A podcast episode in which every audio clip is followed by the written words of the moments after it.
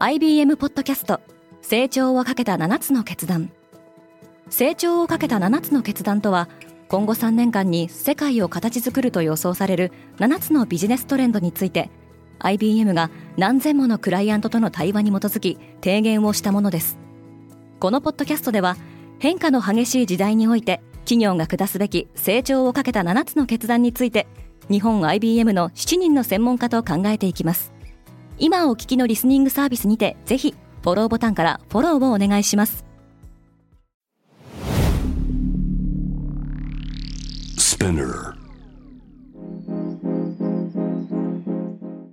Good morning, ケリーアンです。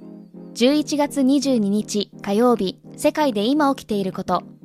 このポッドキャスト Daily Brief では、世界で今まさに報じられた最新のニュースをいち早く声でお届けします。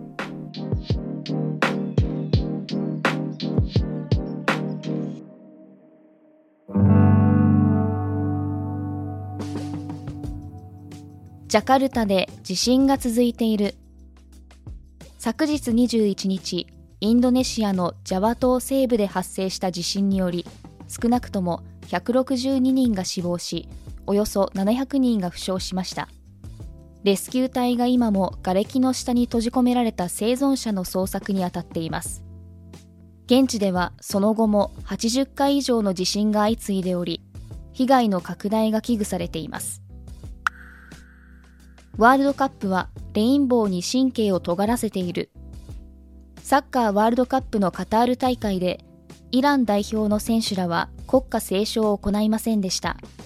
これはイラン国内で続く反政府デモへの支持を表明したものとみられています。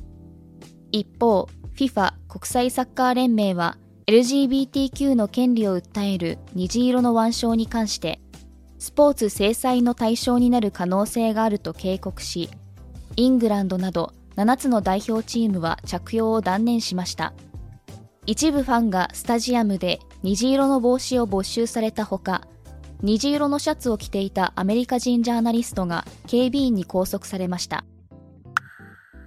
ディズニーの名物 CEO が帰ってきた。アメリカのウォルト・ディズニーは20日、15年にわたって CEO を務めたボブ・アイガーが CEO に復帰すると発表し、ボブ・チャペックは任期半ばで退任しました。ディズニーは動画配信サービスディズニープラスを拡大させてきましたが、コストがかさむなどして直近の7、9月期には過去最大の営業赤字を計上していました。サウジアラビアが増産報道を否定した OPEC 石油輸出国機構とロシアなど主要産油国で作る OPEC プラスの次回会合での増産をサウジアラビアなどが検討しているとの一部報道について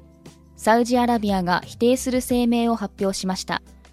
サウジアラビアは必要に応じて追加減産に動く準備が常にできているとしています。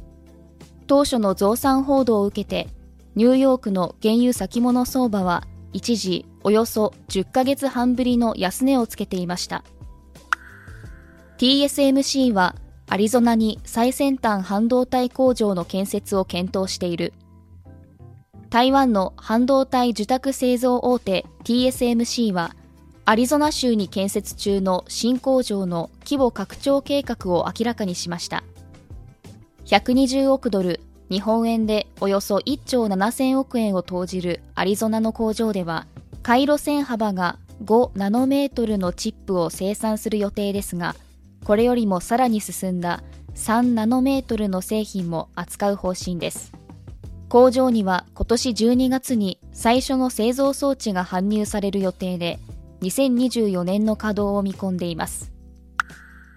WHO が次のパンデミックを検討中。WHO 世界保健機関が300人の科学者を招集し、パンデミックを引き起こす危険性のある病原体、ディジーズ X のリストアップに取り組んでいます。WHO によるディジーズ X のリストは2017年に初めて公開され、現在のところ COVID-19 をはじめ、エボラウイルスやラッサ病、自家熱などが含まれています。最新版のリストは来年4月にも発表される予定です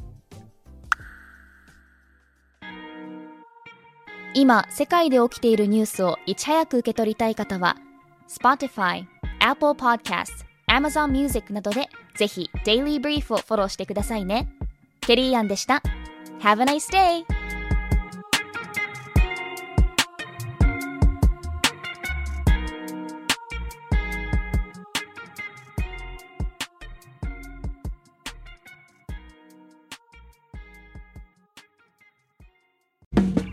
リスナーの皆様より多くのリクエストをいただいている話題のニュースを深掘りしたエピソードを週末の有料版で配信中です。今なら1ヶ月無料トライアルを実施中。詳細は概要欄に記載しています。この機会にぜひ聞いてみてくださいね。感想ご意見もお待ちしています。